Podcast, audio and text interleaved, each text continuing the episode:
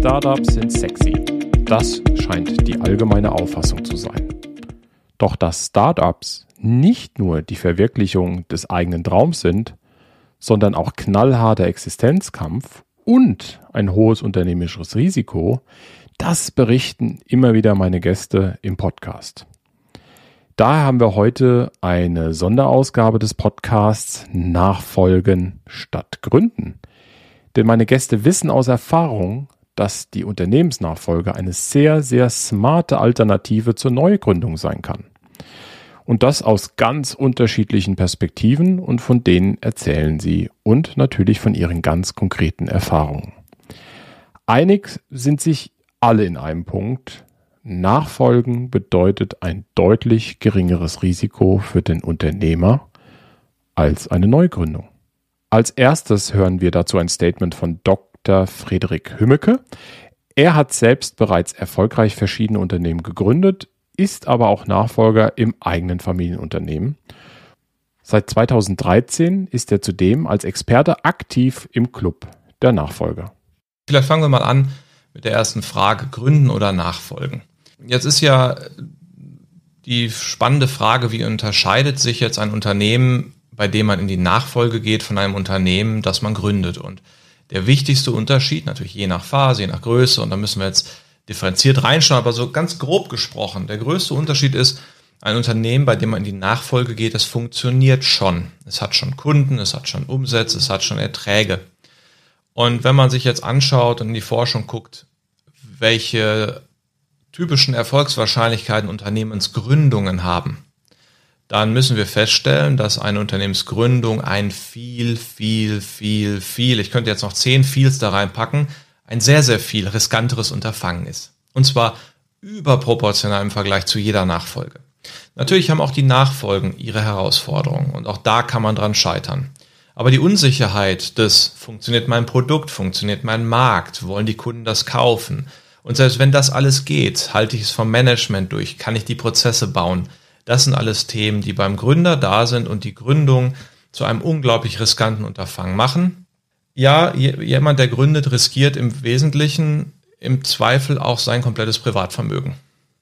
Und wenn da jemand eine kleine Familie hat, die auf ganz klein bisschen erspart sitzt, ich verstehe, warum man da nicht gründet.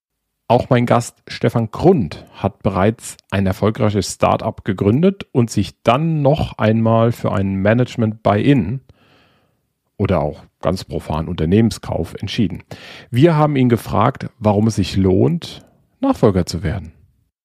Aber es hat mich schon dann doch gereizt, nochmal ein Unternehmen reinzugehen, welches schon seit 22 Jahren am Markt ist, welches in sich profitabel ist und wo man glaubt, wirklich einen Mehrwert zu schaffen und habe mir dann mal ganz viele Unternehmen angeschaut äh, in ganz Deutschland und habe mich dann im Endeffekt für OKM in, in Altenburg entschieden, die ich dann neun Monate nach der Akquise, nach der Suchphase dann akquiriert habe. Man muss sich erstmal hinsetzen und ganz klar definieren, was will man eigentlich?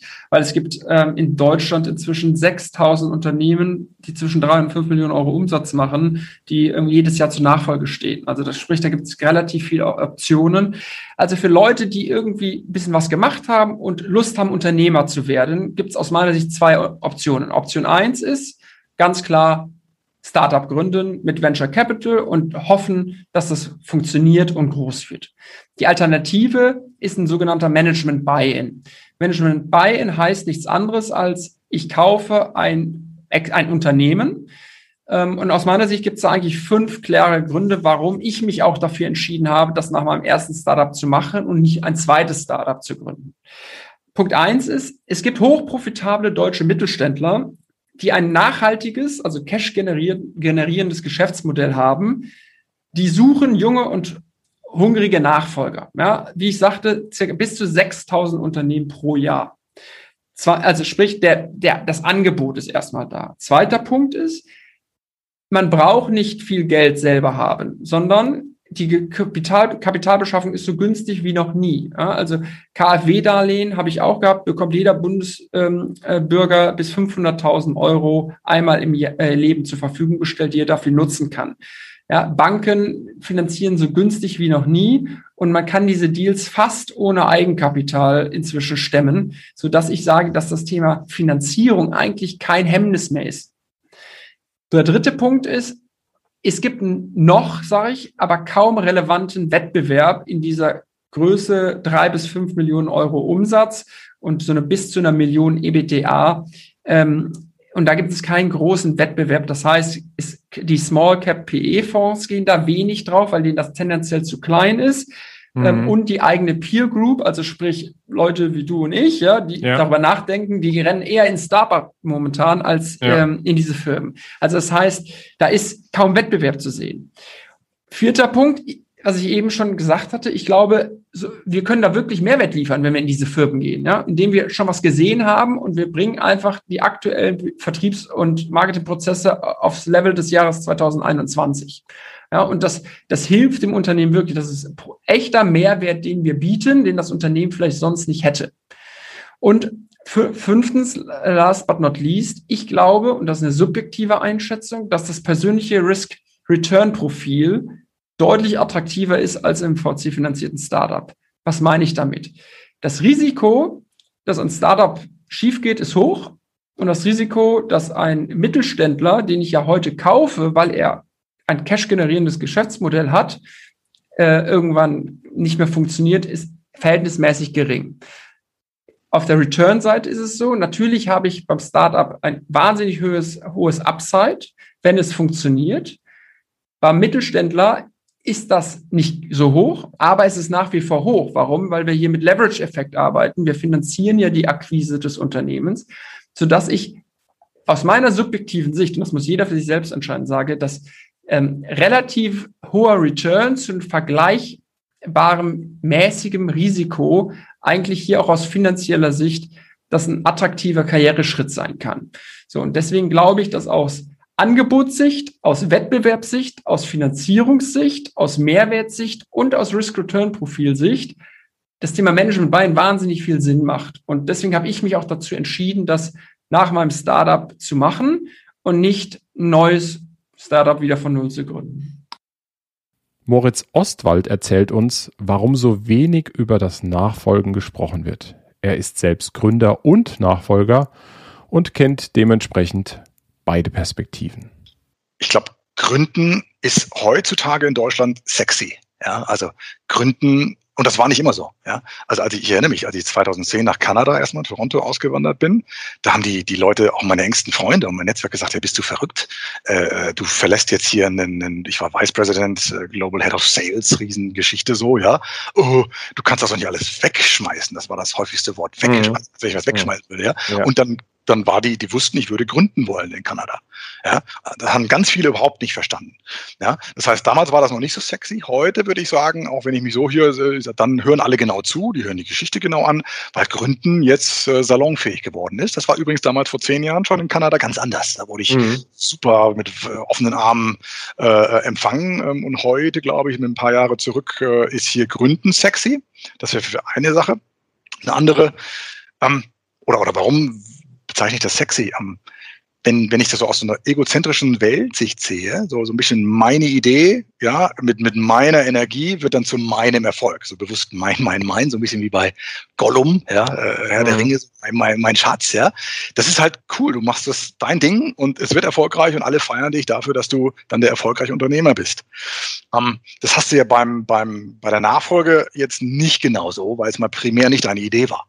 Ja, das fällt mir vielleicht dazu noch ein. Und als letzter Punkt, wenn du, wenn du äh, äh, gründest, hast du vielleicht scheinbar weniger Kompromisse einzugehen mit anderen, ja, weil es ist deine Idee, es in deine Spielregeln, äh, du gibst den Ton vor, am Anfang bist du eine One-Man-Show, dann wächst das, aber alle richten sich nach dir als Gründer aus beim Nachfolger natürlich so ein bisschen anders aus, ne? weil je nachdem, wie lange die schon im Markt ist, die Firma, bei uns war das so 23 Jahre, äh, da läuft das anders. Und ich glaube, deswegen ist diese Nachfolgegeschichte, so finde ich deinen Podcast so klasse, Jan, äh, nicht in aller Munde bis hierhin.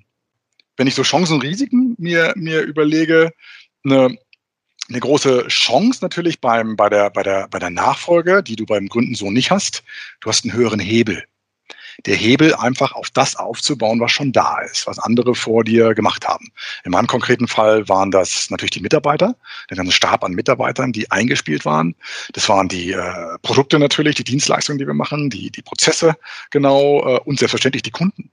Ja, äh, ist ja genau der Charme, dass ich nicht irgendeine, irgendeine äh, Unternehmensbude hier kaufe, die ich nicht geprüft habe, sondern das Gute hier war, wir haben uns Zeit genommen, ich habe über Jahre genaue Einblicke bekommen in die Kultur, in die Strategie, aber auch in die Bücher. Und so wusste ich halbwegs, auf was ich mich einlasse. Und insofern ist es eine, eine deutlich größere Chance als beim Gründen, äh, zu sagen, worauf baue ich dann auf. Das ist die vielleicht größte Chance, die mir einfällt. Ähm, das größte Risiko, interessanterweise, das ist eher jetzt die Theorie, die ich dir mit, mit dir teile, war, weil Gott sei Dank war das nicht meine Praxis. Das größte Risiko, was ich sehe, ist eine Inkompatibilität zur Unternehmenskultur, die vorherrscht. Ja, weil als, als, als Gründer sowieso hast du eine klare Idee und du stehst ja für irgendwas, da möchtest du lang. Ja, als äh, Unternehmensnachfolger im Prinzip ja ähnlich. Ich, ich kann mir nicht vorstellen, dass jemand extrem erfolgreich ist, indem er Nachfolger wird, indem er sich nur anpasst, er oder sie, einer bestehenden Struktur. Das wird wahrscheinlich nicht gut erfolgreich sein. Sprich, dieses Risiko war, passt denn die bestehende Unternehmenskultur über ein paar 20 Jahre auch zu mir und meinen Vorstellungen? Erstens. Und wie lange wird es wohl dauern, um das, was noch nicht passt, vielleicht passend zu machen? Wie lange, wie viel Geduld brauche ich? Können wir mit der Mannschaft das machen? Können wir mit den Kunden das machen? Stimmt das Geschäftsmodell oder oder oder brauche ich gleich den Riesen, äh, den, den, den die Riesenveränderung vor der Nase? Und da glaube ich ist ein großes Risiko. Ja, wie groß das ist, weiß ich nicht, aber es ist ein Risiko, wenn man äh, über, übernimmt, statt selber zu gründen. Ines Sterling ist erfolgreiche Unternehmerin in der Brauereibranche und ebenfalls sowohl Nachfolgerin und Gründerin. Ich habe ihr einfach die Frage gestellt, was findet sie einfacher? Ich glaube, dass das Thema Gründen wesentlich attraktiver scheint. Ja, es ist vielleicht irgendwie mehr, es ist, hört sich vielleicht auch sexy an und Nachfolge irgendwie so altbacken. Mhm. Ähm, beim Gründen ist es ja so, dass es mit so einer One-Man-Show startet. Ne? Man versucht wenig Kosten zu machen und seine irgendeine Leidenschaft, ein Hobby, das man hat, äh, zu verwirklichen, umzusetzen. Deswegen so etwas dann groß werden zu lassen, ist, finde ich, wesentlich schwieriger, weil man ja bei Null anfängt. Ähm, und vor allem, man muss auch für irgendwas so eine große Leidenschaft und eine Hobby oder eine Fähigkeit haben, dass sich daraus auch was entwickeln lässt. Bei dem Thema Nachfolge finde ich wesentlich einfacher, dass es ja schon ein bestehendes und funktionierendes System gibt. Das Schwierige dabei ist herauszufinden, ob das irgendwelche Haken hat, ob da irgendwelche ähm, ja, veralteten Sachen sind. Also wie gut kriegt man da den Einblick in die Firma? Katharina Koch ist Nachfolgerin im eigenen Familienunternehmen und auch sie hat ihre Ansicht zum Thema Nachfolgen versus Gründen. Das wird ja in den nächsten Jahren, Jahrzehnten ähm, äh, nochmal eine richtige Herausforderung äh, in Deutschland, dass man äh, wirklich genug Nachfolger für all die Unternehmen äh, findet, die dann eben zur Übergabe anstehen. Und ähm, es wäre unheimlich schade, wenn, wenn da so viel so viel Arbeit, die da reingeflossen ist, so, so viel Wertschöpfung, die diese Unternehmen ja eigentlich noch bieten könnten in, in Zukunft auch, wenn die dann verloren ginge. Und äh, deshalb ist das ein ganz wichtiges Thema, dass das auch mal äh, öffentlich noch mehr äh, diskutiert wird. Und äh, ja, also ich finde Gründung auch toll. Ich finde das super, wenn jemand den Mut hat. Ich meine, unser Unternehmen ist ja auch irgendwann mal gegründet worden oder so. Also den Gründergeist äh, ist auch ganz, ganz wichtig. Also dass man wirklich auch immer mal neue Unternehmen nochmal schafft und so. Das ist super. Aber es ist ja auch, äh, hat, ist ja auch ein Wert an sich, wenn man was Bestehendes erhält eigentlich. Also ich meine, da ist ja auch so viel schon da. Also für mich war das ja auch äh, ein leichter Schritt, eigentlich in, in eine bestehende Struktur reinzugehen. Also natürlich hat das auch seine Tücken, weil man, wie gesagt, also es kann auch Konflikte geben oder man muss sich auch anpassen oder es gibt ja auch Sachen, die nicht gut sind vom Bestehenden oder so, die man dann auch verändern muss. Aber man hat schon mal eine irgendwie funktionierende Basis. Man weiß irgendwie schon mal, das Geschäftsmodell funktioniert in irgendeiner Art und Weise und so. Also warum sollte man das nicht fortsetzen? Ich finde es super.